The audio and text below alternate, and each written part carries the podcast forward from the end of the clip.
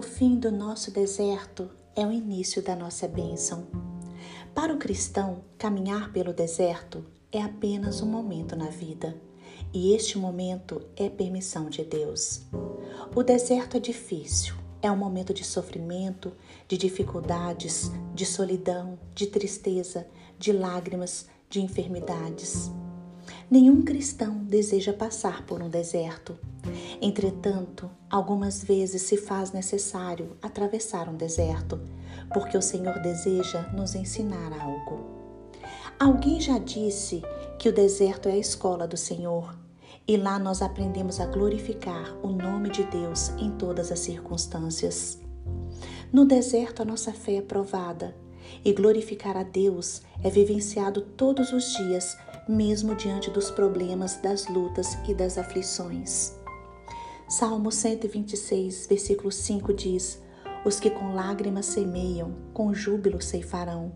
Quem sai andando e chorando enquanto semeia, voltará com júbilo, trazendo seus feixes. O deserto é um local de darmos glória, honra e louvor ao Senhor. É um lugar de humilhação. Lá o Senhor nos ensina a sermos humildes. Ele nos mostra que sem Ele nós não somos nada.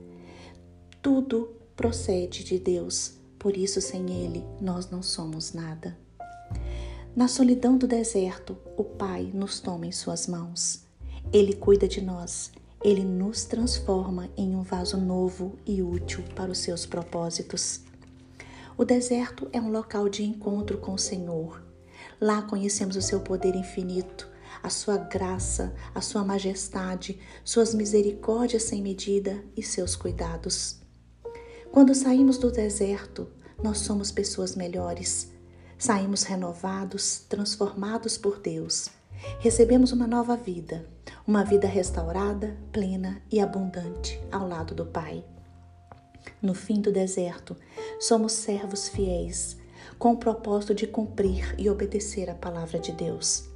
Saímos fortalecidos. Deus trata e cura nossas feridas interiores.